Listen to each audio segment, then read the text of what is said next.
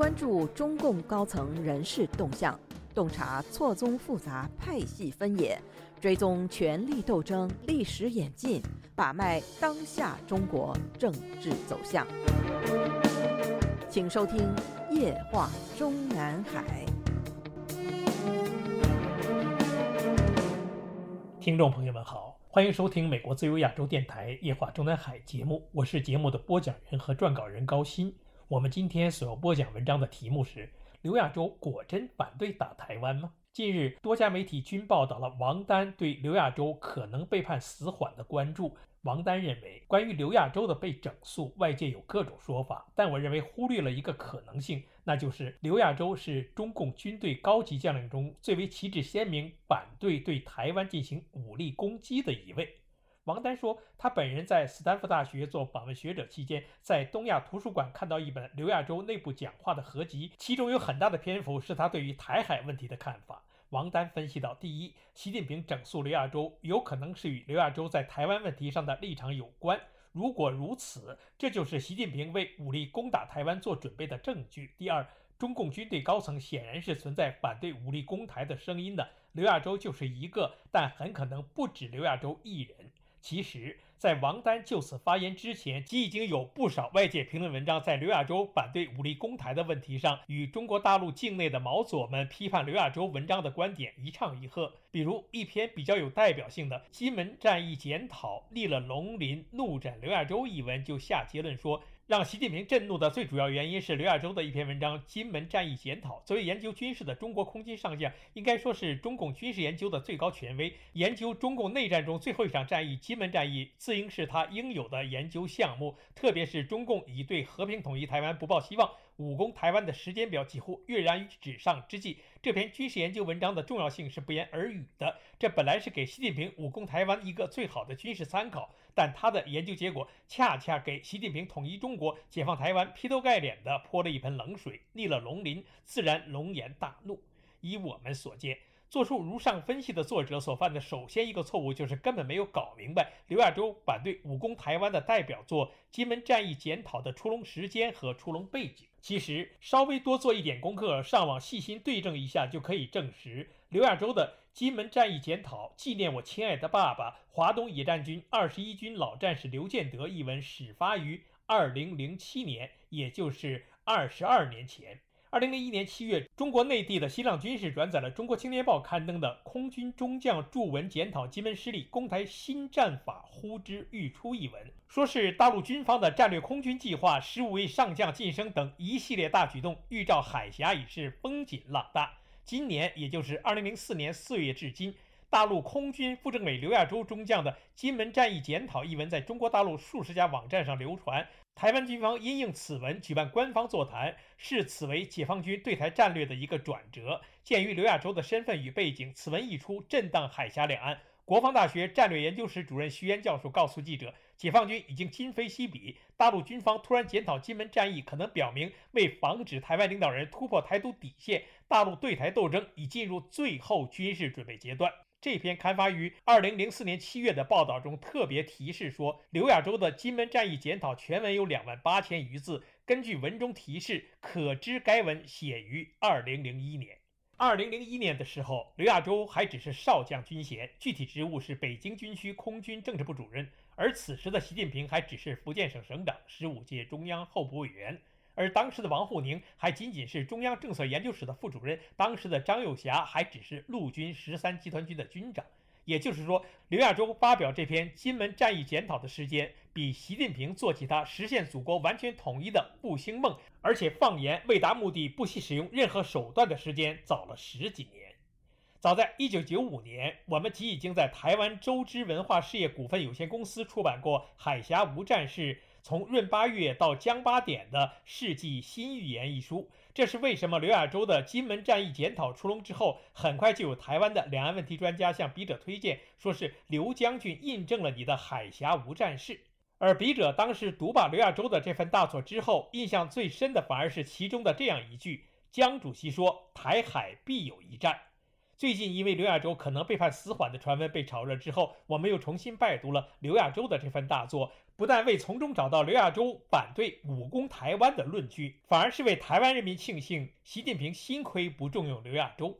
刘亚洲金门战役检讨的开篇是1949年10月24日，新中国成立的第二十四天，人民解放军二十八军下属三个团共九千余人渡海进攻金门，发起金门战役，在岛上苦战三昼夜，因后援不济，全军覆没，是解放军成军以来唯一一次彻底的败仗。我军历史上虽有湘江之战、西路军血战河西走廊、皖南事变等惨重损失，但均非全军覆灭。海岛作战，胜则全胜，败则全没。这一作战特点至今仍颠扑不破。依笔者的看法，刘亚洲的金门战役检讨，首先要表达的是毛泽东以及共产党政权的一个最大遗憾，因为金门战役虽战于一域，却影响全局，这种影响直到今天仍然存在。刘亚洲说，毛泽东是一位大陆战略家，他可在陆地上将蒋介石八百万精锐鲸吞，但金门战役却失败了。与其说败给蒋军，不如说败给海洋。而自那以后，悠悠五十载，解放军兵锋再未染指台湾海峡。金门战役像一针强心剂，注入国民党濒死的机体，这个党又活过来了。五十年来，国民党认真汲取丢失大陆的教训，励精图治，台湾发生了翻天覆地的变化。今天的台湾，经济独秀于世界之林，军事赖美国撑腰，也不乏看家的本钱。政治满盘西化已成为我心腹大患。蒋经国认为，金门战役是国民党的转折点。刘亚洲说，金门的战略地位太重要了，它位于大陆边缘，北与马祖毗连，构成两栖性的边缘地带。金门是台湾的桥头堡。蒋介石说：“无金门便无台澎，有台湾便有大陆。”历史上，郑成功、施琅攻取台湾，都以金夏为出发地。金门在敌手中，进可封锁内陆，退可屏障台湾。金门若在我手中，台湾海峡的交通线便直接面临极大威胁，台湾顿时前敌，大军渡海，朝发夕至。就是到今天，欲解决台湾问题，仍首先要解决金门问题。读完这一段，我们得出的印象，恰恰不是刘亚洲反对武力解决台湾问题，恰恰相反，他在这里说的。欲解决台湾问题，仍首先要解决金门问题，当然是从武力攻台的角度讨论。在书中，刘亚洲特别强调了研究金门之战的意义，就在于江主席已经说了“台海必有一战”。按照刘亚洲的说法，金门战役我军是以陆地为基地，渡过一个海峡到一个岛屿登陆作战。当时我军将领只看到这是由岸至岸的水上运动，认为是由此岸到彼岸的运动作战，如同对大江大河的渡江攻击一样。而实际上，金门之战是一次两栖登陆与反登陆作战，与我将来解放战争的战争模式是一样的。台湾是放大的金门，二十八军是缩小的我军。金门之战是一面镜子，可以正衣冠，可以论得失。金门战役中暴露出来的诸多问题，今天仍不同程度存在。时光虽不能倒流，历史却可以重演。唯有认真汲取金门之战血的教训，才能在未来的台海决战中稳操左卷。诸位看官和听众请注意，刘亚洲特别强调了金门之战是一次两栖登陆与反登陆作战，与我将来解放台湾的战争模式是一样的。唯有认真汲取。金门之血战的教训，才能在未来的台海决战中稳操总卷。读完或听罢如上这段文字，你们不觉得说刘亚洲反对武力攻台，实在是太冤枉了他吗？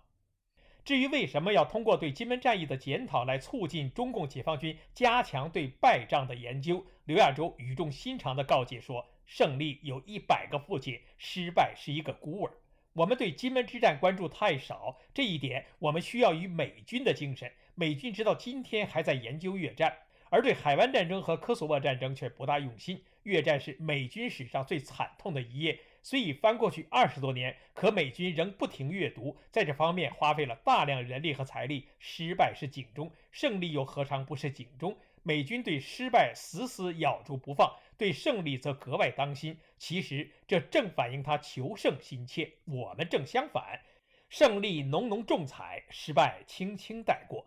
研究战史也是治史，需要懂胡笔，要避免年代久失之真，年代近失之偏的倾向。众所周知，早在江泽民和胡锦涛时代，中共内部就陆续出现了金灿荣、张召忠为代表的一批号称爱国、实则误国的脑残专家。为此感到忧心忡忡的刘亚洲提醒说：“今天台军已非当年蒋军，台湾亦非金门，更何况天险横亘，台海作战将比金门作战艰险万倍。不是台湾固守台湾，而是整个西方固守台湾。”自我方备战以来，一股在金门之战见过的似曾相识的气味渐渐袭来。前年，有关部门论证台湾可打不可打，雄心万丈，状语盈耳。有的讲打，朝发夕至；有的讲台湾军队不堪一击，我军稳操胜券。有一张报纸更以唬人的大标题这样写道：“我军的导弹可准确无误地打到李登辉的办公桌上。”去年这个部门论证如何打，我去参加，更见一团鼓噪，心服的都飘到半空中去了。我出一题目：现在举头是卫星，低头是雷达，如何在众目睽睽之下朝福建运兵？一人回答：那还不容易。你看见几个七天的长假期了吗？全国那么多老百姓在列车上移动，我们可以选一个长假期，将军队士兵换上老百姓的服装，坐火车入闽，神不知鬼不晓。我报以苦笑。主办单位让我最后发言，我只讲了一句：最大的敌人是自己。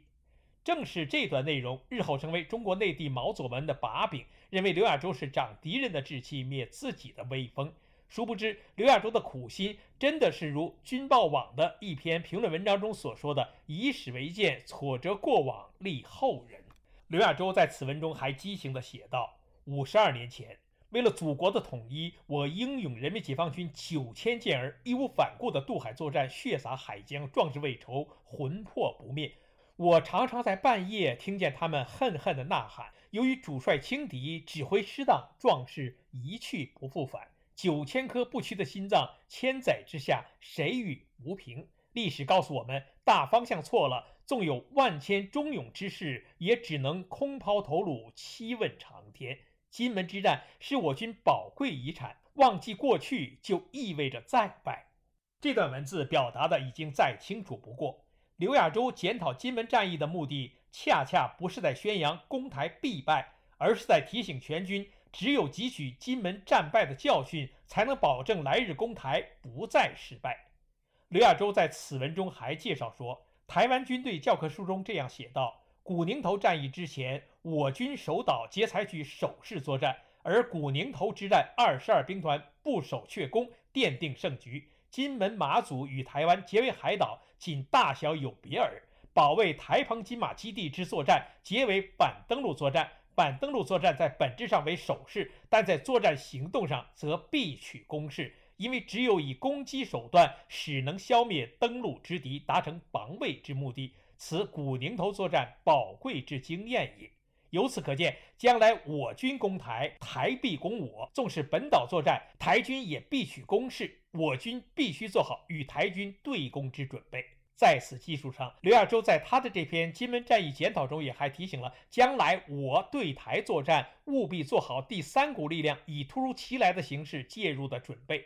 刘亚洲说，这第三股力量可能是日本，主要是美国。一旦台海战争爆发，美国必然参战，理由有四：二十一世纪，美国已经把遏制中国的崛起当作首选目标；二，台湾具有美国和日本不可不看重的地缘和政治条件；三，美国对台湾安全的承诺；四，美国人的价值观念。他如不干涉别国主权，他就不是美国。昨天我们从蒋介石那里学到了枪杆子里面出政权的道理，今天我们应该从美国人那里学会枪杆子里面出主权的道理。主权不能用嘴巴来保卫，只能用武力。我们必须做好与美军一战的准备。至于中国内地的毛左们是如何把刘亚洲在这篇文章里“美国必然参战”的论断与其他作品中对美军之强大的客观介绍和分析联系在一起，上纲上线的内容，留待我们本专栏下篇文章继续介绍。